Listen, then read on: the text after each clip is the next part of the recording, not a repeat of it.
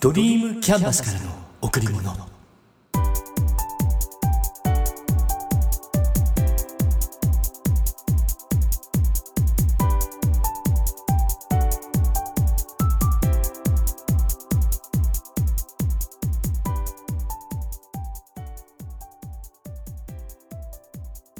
皆さんこんにちは。ドリームキャンバスの竹内義之です。梅雨に入っています。今年は東海近畿中国など例年よりもかなり早く梅雨入りした地方もありますが関東甲信越地方は例年よりやや遅い6月14日頃に梅雨入りとなっています。まあいずれにしてもあと1ヶ月も経たないうちに梅雨明けをして夏本番を迎えます。今年はオリンピックの関係で祝日が変わっていますよね。海の日が7月19日月曜日から7月22日木曜日に移動。スポーツの日が10月11日月曜日から7月23日金曜日に移動。東京オリンピックの開会式に合わせて4連休となります。また山の日が8月11日水曜日から8月8日日曜日に移動して8月9日が月曜日振り替え休日。こちらはオリンピックの閉会式に合わせてとなります、うん、この移動によってもともと祝日だった7月19日。ちなみにこの日は私の誕生日。そして8月11日。10月11日は祝日ではなく平日となります。皆さん注意してくださいね。ところで皆さんは毎朝何時に起きていますか？平日と休みの日で起きる時間が違うかもしれないけどだいいいつも決まっていますよね。では帰宅時間は何時頃ですか？夕食の時間は？お風呂に入る時間。そして睡眠に入る時間。ルーティンとしてほぼ決まっているんじゃないでしょうか。だいたい決まっている時間を少し変えてみる。そうするとそれだけで生活のリズム大きく変わってきます。今月のテーマ生活のリズム。ここから入ります。半年ぐらい前に夕食の時間と入浴の時間を入れ替えてみました。私はほぼ毎日お酒を飲みます。お酒を飲むと眠くなる。そうするとお風呂に入るのが億劫になってしまうんですよね。それなので入浴を先にするようにしました。帰宅したら食事よりも先に風呂に入る。そしたら楽になりました。時間を有効に使えるようになったんです。うん。お風呂に入った後に食事をするから食事の後はリラックスタイム。自分がやりたいことがやれる。効率が良くなりました。しばらく続けていたんだけど次に出た問題。12時に寝ることを目標にしてるから9時までに食事を終わりにする。これが続けられれば体にとっていいですよね。なのに風呂に入ってから食事をするとこれが守れなくなるんです。結局食事が先入浴が後に戻しました。だけど以前と違うのは意識。っていうか食休みの後に風呂に入って10時には必ず書斎に入るって決めたということ。意識ってすごいですよね。そうするんだって決めたらできちゃうんです。そうすると10時から12時までは好きなことができるんです。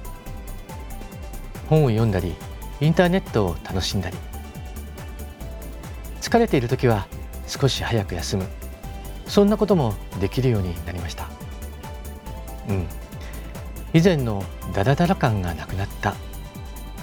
それに伴って若干お酒の量も減らす。やっぱ食事の後にお風呂に入るわけだからアルコールはあまり良くないですよね、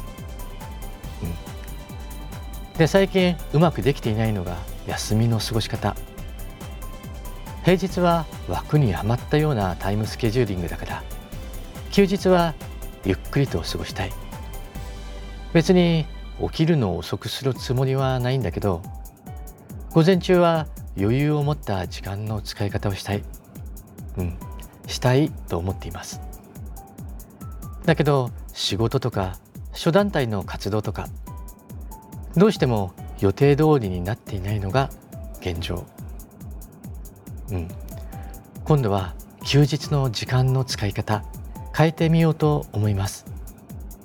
もっと心に栄養を与えるようなこと始めようと思います。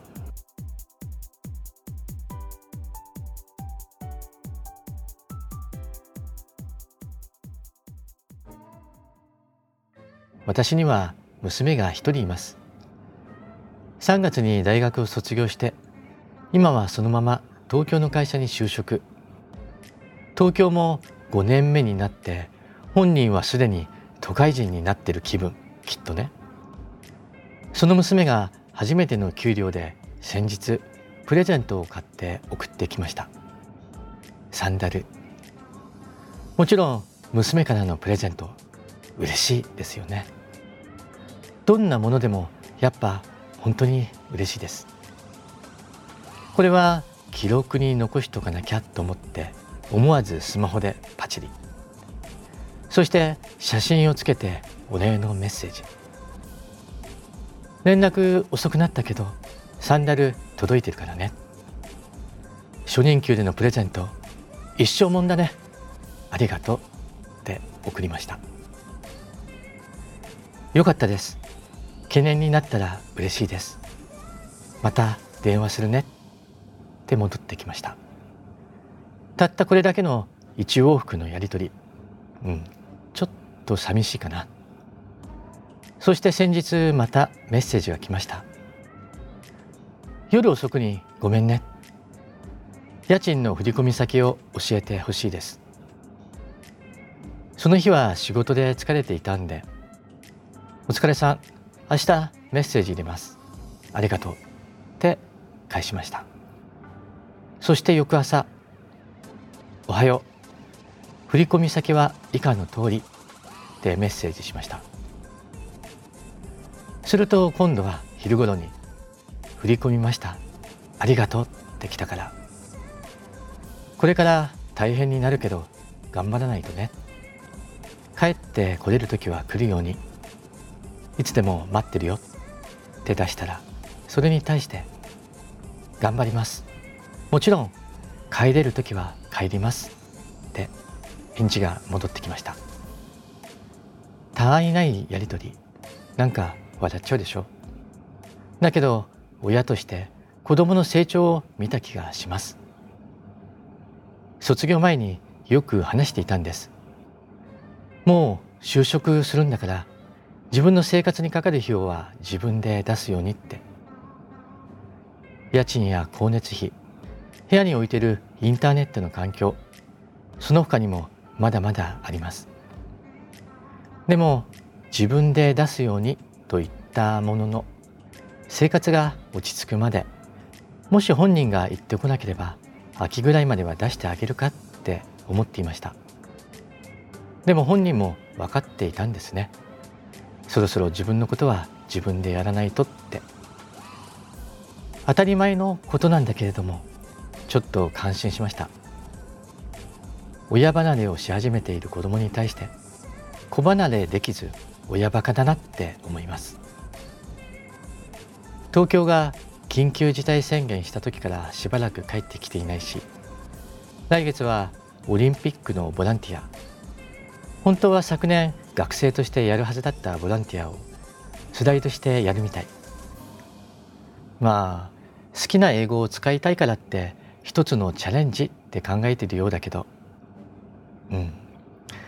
帰ってくるのはいつ頃になるんだろう。まだ先かな。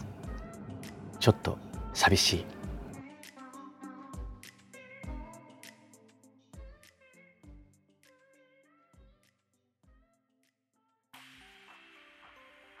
愛について考えてみます。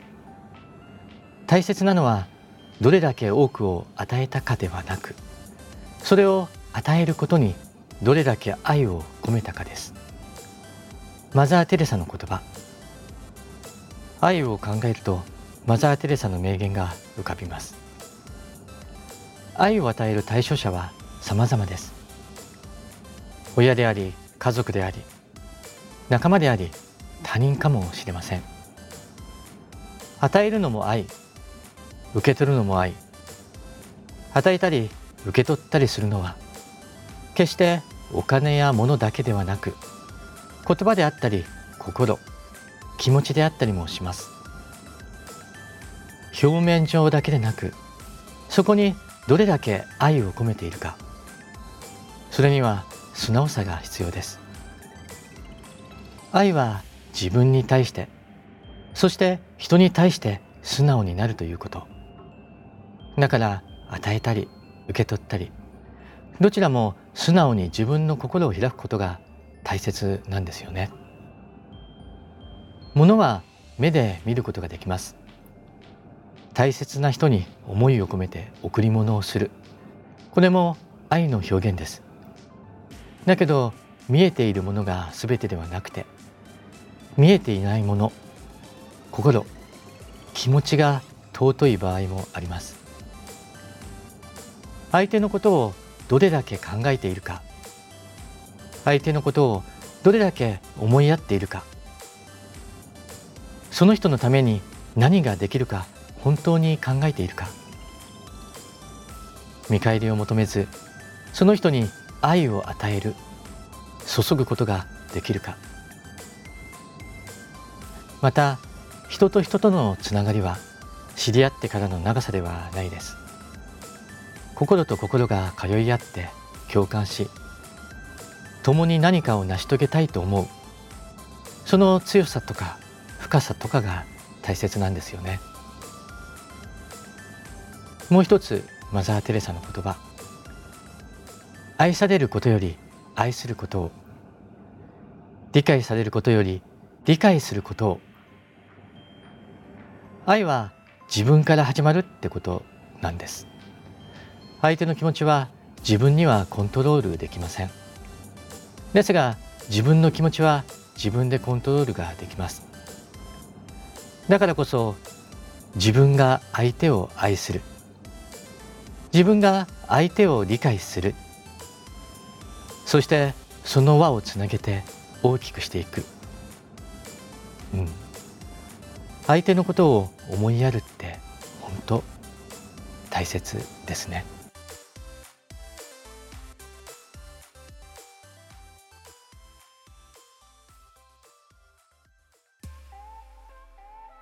肉体的成長は終わっていても人間的成長はいつまでも可能でありすべきことなんですその際の成長とは伸びていくよりも熟していくこと成熟を意味するのだと言っても良いかもしれません。渡辺和子さんの言葉です。肉体的成長。小学生の頃身長は真ん中ぐらい。6年生の頃から背が伸び始めて変声期となって人よりも若干早い成長期に入りました。あの頃声を出すのに違和感があってなんでこんな変な声なんだろう。不思議に思っていました。うん。そして中学3年生の頃には身長の伸びが止まる。高校生の頃には前の方に並ぶようになっていていつしか自分って背が低いんだなって思い始める。肉体的というか身体的な成長が滞るのは早くて。でもこれはどうにもならないこと。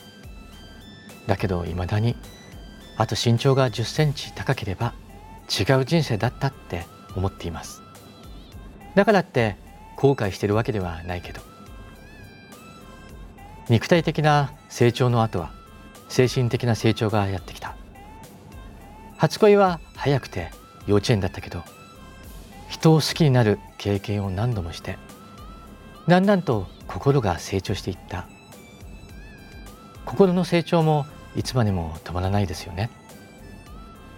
いろいろな経験をして心が強くなって感情も経験によって変わってきます。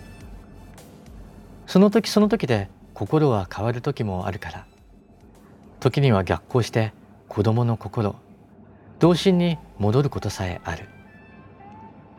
あえて人に甘えてみたくなる時ってありますよね、うん、そして人間的成長はいつまでも可能って渡辺和子さんもおっしゃっています。成長は価値観の肯定的変化私の学びの師は言っています。学ぶことそして実践することで考え方が変わります。考え方が変わると結果も変わり価値観さえも変わってきます。自分の求めるもの自体に変化が出てきます。人って常に上質を求めていて今まで経験したことのないことを知ると自分の中の上質に張り替えが起こります。結果求めるレベルが変わり行動が変わり手に入れるものが変わってくる。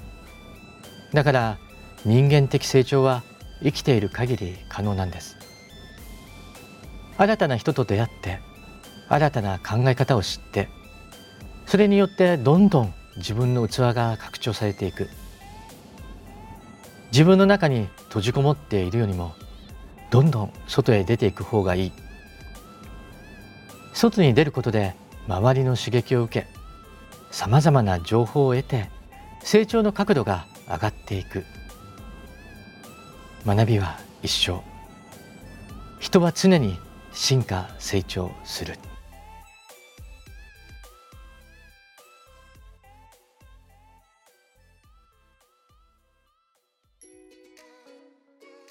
生きているとさまざまな場面に出くわします。予想もしていなかった展開に驚きと喜びを感じこれからの未来に期待してワクワクドキドキする。反対に苦しむ時もあります。怖くて怖くてどうしようもないくらいに不安になって。でも思うんです。不安な時は人を頼っていいんじゃないかと。我慢するよりも弱さをさらけ出して頼れる人に思いっきり頼る。涙も心の汗って言うでしょ？心が疲れたなら涙を流すのもいい。とにかく自分が楽になる方法を考える。もちろん人に頼ってね。それでいいんです。あなたにとってかけがえのないもの。それはあなた自身です。あなたへ贈られた最高のプレゼントを大切にしましょう。今しか体験できないこと。今だから体験できることを自ら進んでやりましょう。楽しんで。皆さん今日も笑顔でいましたか？笑顔でいれば幸せを感じることができます。笑顔でいれば毎日が楽しくなります。笑顔でいれば幸せが人に伝わります。笑顔でいれば人と人とがつながっていきます。ドリームキャンバスからの贈り物。今日はこの辺で。